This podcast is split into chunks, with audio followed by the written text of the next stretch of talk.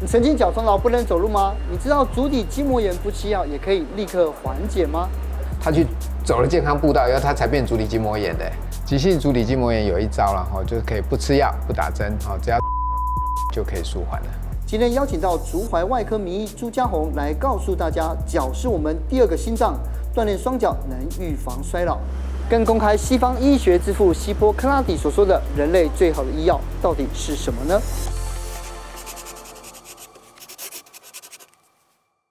你脚会痛吗？常常哎、欸，然后我身边就一直有人在讨论说，这是不是足底筋膜炎？你是只是脚底这个地方？脚底，因为我很常穿高跟鞋，我个子比较小，哦、所以我就在想说，哎，是不是我穿高跟鞋走路的姿势变化，然后让我这么痛？我我自己也有之前也有过很多的足底筋膜炎的经验，尤其是登山跟健行的时候。你也是这边？对，我也是这个地方这样子，因为我天生扁平足，你知道所以我扁平足，所以这件事情就常常困扰着我。今天终于找到一个。这个下班经济学这个足踝的外科的名医朱家宏医师，对，就今天呢，我就一定要好好来问一下，就是因为我我今天才知道，原来有这个足踝外科哦。美国他们有一个叫做 podiatrist，就是足踝科。那台湾当然没有，那台湾的足踝科是在骨科的底下的另外一个分科。哦，且骨科下面的分科哦。对，在底下的分科。那基本上就是你膝盖以下的所有的这些毛病，哦、嗯、哦。都应该是算我们管的啦，所以你手背区就在足三里以下就对了。哎，对对，差不多是这个意思。那有没有了解这个中医啊？就在这个底下，像足底筋膜炎呐、扁平足、拇指外翻然后跟腱炎哦，一些母囊炎哦，甚至一些中足的一些问题，前足、中足、后足这些问题，通通都是我们管。那你管辖管区手背区也很大啊。可是讲到这些，会想到这是骨科的手背区啊。一般骨科可能就一般基本的治疗。基本的一些，那如果说真的更复杂的一些机转，甚至一些手术什么，其实还是找足外科这专科比较好一点。哦，人只要活在世界上，多多少少一定会碰到足底筋膜炎这样哦。对对。它到底有多严重的时候？这边哎，刚好有一个四个期，这四期都是足底筋膜炎嘛。早上起床踩会痛，走一走走一走就好多了，这是第一期。然后第二期就是。你走一走，走一走，哎，然后就好多了嘛，对不对？嗯、到下午因的工作或者是一些生活习惯，足底又痛了，又开始痛，到下午就开始痛，这是第二期。哦，这已经到第二期了。对，那第三期就是你早上走了就一直会痛了。是，这已经到第三，因为就是走这样，你踩就痛，踩就痛，你已经停不下来，它已经整个都发炎。嗯。那第四级已经变得有点有点神经质，神经痛，就是说我甚至这样坐着不动，他都觉得怎么好像都痛痛，都觉得不舒服啊。那有些。拖很久，像足底筋膜炎，有人拖了半年、一年才来，就常常会跑到变成像神经痛这样。哦，哎，到底什么是足底筋膜炎？然后他他就是说，因为长长辈常讲，哦，我卡了天啊，我今天脚痛。对，那就是足底筋膜炎，真的是这样子吗？并不是每个地方都是足底筋膜炎，有的是前面的直痛啊，哦，或者有些是扁平足造成的一些诶内侧的肌腱炎啊，哦，或者甚至你的关节根本就退化了或变形啊，或什么什么，这些通通都不是足底筋膜炎。那足底筋膜炎就会比较像是在这个内侧这后面内侧这个地方。嗯、那我相信很多人都有这个经验，就是在这个地方是最疼痛的。对，是什么人会有这样子的疼痛感？过多使用或过少使用。嗯，哎，像你说你的这个例子，就是说哦，走很多很多的路，嗯、那你只有一直撞击，是哦，那个就会容易。发生哦，所以足底筋膜炎有急性跟慢性的差别吗？有有，像有些病人来，他们说他们去走了很多路，然后突然间就很痛了，这个就已经这就是在一个急性期的嗯状况，他就很痛。甚至也有人打篮球，哦，他跳起来又下来以后，他足底筋膜呈现一个很快速的拉扯，嗯，造成甚至破裂，我们有看过，那就已经到了伤害，就不只是。一般的发炎，不是发炎而已。对对对，好，那什么是慢性呢？慢性一般指的是在医学上指的是三个月以上叫做慢性的。哦，理解。哎，医师听你这样讲，我就想到我之前有看过 YouTube 上面的短片，因为我自己都会去搜寻一下，比如说什么缓解疼痛，结果搜寻到足底筋膜炎的时候，就常常听到一个说是传导痛才会开腰那一种啊，对不对？所以比如说我腰痛，然后传导到我的足底筋膜，嗯、这个 YT 上面真的很多人都会提到传导痛，这个观念是正确的吗？哎、欸，这个是完全是不对的。我刚好昨天就来了一位病人，就七十几岁啊，哦、然后他就脚底痛，痛到已经就是我们刚才讲第一期、第二期、第三期、第四期，足底筋膜也痛痛痛痛痛到第四期，那其实都是脚底在痛啊，哦，问题很多。结果他就去开了脊椎，开了脊椎哦。对，因为我们的我们一般的人哦，去照个脊椎，你大概都会看到你脊椎有一点小问题，尤其他七八十岁，这个很正常。嗯，你看有一些退化，有点突出啊。那医生就觉得说，那你既然有有点退化，那你脚痛一定是哪里引起的？结果呢，他他开脊椎没有用吗？完全没有，他现在除了脚痛，还要多了一个脊椎痛。这个毛病基本上就是一个局部结构的疾病，嗯，而跟你的脊椎是一点关系也没有，所以一点传导的意味也没有。那这我们怎么样去辨认？嗯，好，你如果是足底筋膜炎，因为它是这个底下的结构的问题，所以你压这个地方，它明明就很痛，痛不欲生啊。他压那里真的蛮痛的，对啊，真的很痛，而且我压那病人，那那病人会跟我讲，医生你怎么知道我这里很痛？嗯，我压过好几千个以上的脚，哦，所以就是知道这里很痛。那一旦是压这里很痛。你说这里是脊椎这里的神经压迫，这是完全不合理的哦、嗯。那你说去开脊椎，那就很冤枉了。嗯，哦，像这种就是，那你如果说你压它不怎么痛，可是你在做某个动作，它痛会跑下来，嗯，这就叫传导痛嘛，这很合理嘛，嗯。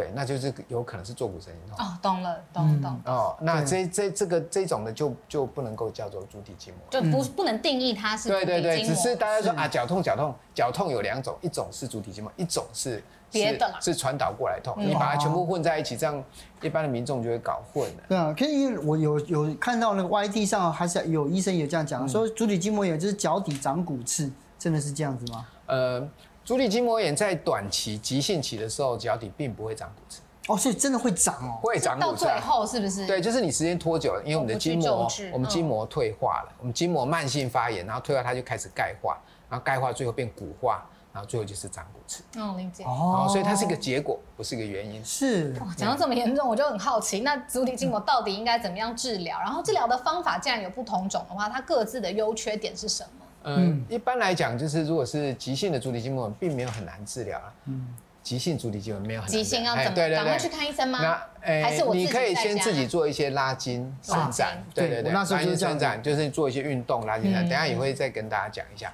哦。那除了这个以外，你可以做一些标准的物理治疗，标准物物理治疗就像热疗、电疗、哈超音波。那你也可以用一些。穿一些鞋垫分散压力。有，我有，我就做一个足弓的那个鞋垫，对对对，把我脚撑起来。对对对，要不然的话就常常在足底筋膜。对对，它也会改善你的步态，哦，这样这些都有帮忙。那甚至短期内先吃一些药物，消炎药、肌肉松弛剂，哈，这样减轻它的疼痛，然后你再做一些伸展也会改善。哦。那像中医就是他们会用针灸啦，是有一些方法，或者是稍微给你放放筋，哎，也是有帮忙的哦。哦。好，我们现在做这个是每天五分钟的健康操，可以使我们这个脚趾头会比较有循环，哦，这个脚趾头会不容易受伤。哦，我们可以每天把这个脚头张开，往下抓，张开，往下抓，哦，这样子就会得到个这个健康了。那积极疗法这个这个体外震波，这是 PRP 吗？哎，不是不是，体外震波是一个机器，它是一个产生一个震波。那震波通常最早以前是用来治疗这个肾脏肾结石。哦，泌尿道结石，对对，体外震波碎石机，哎，对对对，现在已经变一个非常普遍的治疗。呃，早期这个很少，那现在这个东西已经被用在我们骨科，我们骨科的专门的这个足底筋膜这个上面，是它最常用的一个适应症。是，它就是打那个你的筋膜跟你的骨头交界处，打那个地方，让它产生一个刺激。然后产生那个刺激以后，它会产生新的血液循环，然后自我愈合这样。然后最后一个手术疗法，这个这个是内视镜，这到底是什么？这个就是说，我们现在已经很少做这个，因为现在因为这个震波治疗的这个发展，还有一些注射式的治疗发展，现在也比较少做这个治疗。那这个治疗就是说，我们用个开个小洞，然后用个内视镜进入去看到你的筋膜，然后把神经拨开以后，直接把那筋膜做某种解离，好，切开就是切开，对，就是切开。哦，放松切开，这样也会得到一些效果。是，那可能现在因为很少，因为这听起来就是你会觉得你的恢复时间很久。对对对啊，虽然它是内视镜，它已经是最小的入侵了，还是入侵。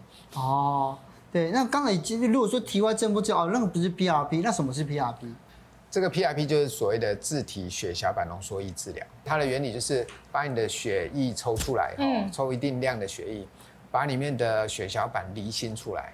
哦，那那那它离心出来那一那一层有很多的血小板，那血小板里面有很多的生长因子，然后再把这生长因子打到你的患处，哦，这这边的患处就是足底筋膜嘛，是，哦，然后让它产生效果，这样，这个也算是有成效，可是因为这个治疗通常都是比较昂贵，嗯，哦，这个可能从几千块到几万块都有可能，哦，所以呃，我们是把它放在第二线治疗。对，嗯、就是如果说你震波效果不好的话，我们就可能考虑省治。是，嗯。PRP 对老人也是有一样有效的吗？呃，因为老人家的血液，它的这个生长因子的活性比较差了，所以你打这个的效果基本上是比较差，就是比较不好。对，所以要把握黄金救治的时间，对，要拖到年轻一点，你要多动啦，让你趁你活力很好的时候多运动，这才是对的。那当然不需要拖到这么后面又这么严重的时候，有没有什么不打针不吃药，我就可以立即的舒缓我自己疼痛不适的症状？对。急性足底筋膜炎有一招了哈，就是可以不吃药、不打针，哈，只要穿上高跟鞋就可以舒缓了。穿高跟鞋就是能够改善足底筋膜炎这件事。我上次听另外一个朋友讲说，他去日本逛街的时候穿了八个小时的的高跟鞋，后来他就脚底就痛的要死。哎，那这样子的话，那，那这个有两个两个可能，就是穿高跟鞋走路走很久的话，你可能后面不会痛，你会产生的是前面的直痛。那另外一个可能你还是足底筋膜炎嘛，吼。那足底筋膜一般一般是在后面啊，那这个有可能是因为你这个足底筋膜一直在收缩的状态没有放松啊。哦，我们希望的是你的足底筋膜要能够有收缩、有放松、有收缩、有放松，哦，交替的。对对，这样会比较好一点。那穿高跟鞋可能有点帮助，那是因为你短期内这个疼痛减低，放松它。所以这样子站久的话，这个筋膜会变短吗？会变短，会变短哦。对，整个这个筋膜到这边都会变短。理解，所以也不要太长。对，你不能这样，而且尤其你说穿高跟鞋去做什么什么什么，这个就是不太好。你是用来大概是职场上哦宴会厅稍微用一下，这是还是比较正确。或者你疼痛的时候再急救一下。那如果我自己踮脚尖，我在外面就找不到高跟鞋，这也是有用的吗？哎，你踮脚尖，你的足底筋膜会张力更大，会更痛。哦，所以一定要穿上鞋子，就是穿多久？有一个跟穿多久你就穿一阵子，让它比较，然后你就常就开始做我们原来的治疗。你不能把它当做主要的治疗，它只是短期缓解而已。对对，就像吃药，你有个缓解啊，可你不能用吃药来治疗。对，因为我那时候我记得呃急性呃这个足底筋膜炎的时候，就后来我发现我跑步可以舒缓一下，这是正确的吗？对，因为你足底筋膜我们最怕的就是你不动。好，所以你在跑步的时候，你会有个收缩，然后跳拉的这个动作，嗯，这个反而会让你足底筋膜反而得到改善。哦，所以你不要光走路，尤其你用只用脚跟走路的话，可能会使足底筋膜更厉害。你就是说稍微这样踮踮脚踮脚跑一下，踮脚踮脚跑一下，反而可以跑一下。是正正确的观念跟不健康不正确的观念是有区别的。像我就知道有一些人因为痛就想要自己缓解，结果好像自己缓解的 paper 越吃越糟糕。对。那我们通常就是会像很多人，他们觉得说，哎，痛就是去给他按摩，用力的按摩或敲打，哦，这个其实是不对的啦，因为产生产生这个过度的发炎啊，或者甚至伤害是不好的。甚至有一些像那个健康步道这种东西，健康步道不健康，我在书本里面其实就写。可是每个公园都有哎。对啊，为什么健康？因为为什么健康步道不健康呢？呃，因为它会诱使我们去过度的刺激。过度的刺激，对过度的，因为你所谓的健康步道有一个有一个石头，对啊，而且鹅卵石嘛，对对对。那大部分人是不是会想说，那我是不是应该把鞋子脱掉去踩那个？对。那你的体重跟你的那个力量是不能控制的，所以你有时候就这样踩，它是过度刺激会伤害的。哦。甚至我们有些病人呢，是因为他本来是好好人哦，呵呵懒哦，他是脚底一次都很正常，他去走了健康步道以后，他才变足底筋膜炎的。那穿软鞋垫也不行吗？哎，软鞋垫会有一个过度的一种保护，然后你穿的时候它会垮下去，哦，所以我也曾经有个例子，就是说我们有电子厂的老板，嗯，他就觉得这个无尘鞋有那种特别软的，哦，他觉得这个这个很棒，就他们的员工一人发一双，就能穿上一整天都站着站在在那个软的东西上面，所以他就塌下去塌的更厉害，哦，结果里面很多个他说老板送的这个我不要穿，我要穿我原来的那个，因为他。这个太软了，它的足底筋膜也反而发作了。有没有其他的方式是医师要建议的呢？对，我们可以做一些运动啦，然后减轻体重，嗯，哦啊，你用一些正正确的走路的方式。正确的走路方式。对对对，等等一下我可以示范一下。嗯对，就是你的所谓的正确走路方式，就是你脚不要拖的，哦，你要有脚跟、脚尖、脚跟、脚尖，让你的筋膜、你的跟腱、你的脚趾头都有使用到，嗯，哦。就是说，我们我们这个机器买来了啊，这整组机器最好是它的一些功能大致上都要使用到，你不要只用一部分的功能，那可能这边就会坏掉。对，我们都有听过说一个叫做日行万步嘛。对呀。那这些中老年人他们去日行万步，他们走的什么地方呢？都是走这个操场、操场、操场、公园，对，然后再一直一圈又一圈的绕。对，然后他所有的肌肌群用的都是一样，而且他们的走路的前脚掌不太用到，就会只用脚跟。那你用脚跟这样一直踩，一直踩，一直踩，一直踩，踩了一万次，有踩了一万步以后，嗯、其实是反而是不好的，反而产生了足底筋膜炎。那要走什么样的地会比较适合？像公园的，比如说有台阶上下，嗯、比如说，诶草地是，哎，这个都会比较不容易产生足底筋膜炎。是，所以就走一走，跑一跑，跑一跑，走一走。对对对，像这个也是一个一个方法，就是说你不要太呆板了。那我也会叫我的病人说，那你走操场走一圈，你可以跑个半圈，再走一圈，再跑个半圈，或者再做做体操，这样对身体是比较好的。对，可是最后一个我觉得很纳闷了，因为足底筋膜炎大部分都是因为在。肌肉使用运动的情况之下，就更明显啊！这样医生竟然还要建议我们运动。呃，因为运动有很多的好处，它会使你的肌肉会动，嗯、然后会使你的步态啦什么这些都会正确，嗯、才不会集中在一个地方。哎，你可能会以为说足底筋膜炎就是某个结构坏掉，那其实不是，它是一个过度使用或者不使用造成的一种慢性的伤害啦。对，所以你只要给它。给它好好的使用，其实是不容易产生足底筋膜炎。华人讲哦，就树节这个根先枯哦，人老脚先衰。既然如此的话，那医师来示范一下，我们要用什么样的运动呢，来保养自己的双脚？好，我会来跟大家示范一下。足底筋膜炎的第一个健康动作是脚要往内收缩，往下往内收缩。那第二个是像一个垫脚尖的动作，这是第二个动作。这个动作可以治疗，又可以预防哦。这是模仿我们人类正常的这个动作行为哦。一般的这个现代人，几乎这个脚已经都失去了这个力量，这个动作了。大概每次都十分钟哦，大概每天可以做两次，那就非常好了。像这样子做哦，啊，往内收缩，往上收缩，让这个脚里面的肌群哦能够使用到这样。第三个动作就是一个弓箭步的动作哈，我们要做一个跟腱的拉长的这个动作，大概连续十秒。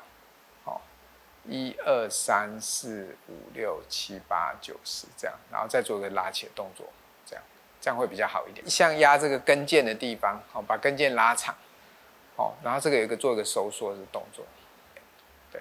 那我们可以做做几个轮回以后，然后就再换成另外一只脚，好，再再换成另外一只脚，这样的一个拉的动作。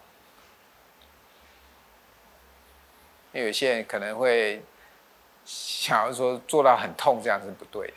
这个动作最好是就做十分钟之内，以免你拉扯过度会产生新的跟腱炎。我觉得这集非常实用的，自己的脚痛自己救哦，就是在在那个看医生之前呢，来先来拿这个朱家宏医生的书，好好的了解一下，嗯，这个自己的脚到底发生了什么事情哦。对啊，今天今天非常实用哦，不管是上班族还是运动的，一般学生，对，任何年龄层都可以哦。今天谢谢医师，谢谢大家，给我这么宝贵的一刻，谢谢你。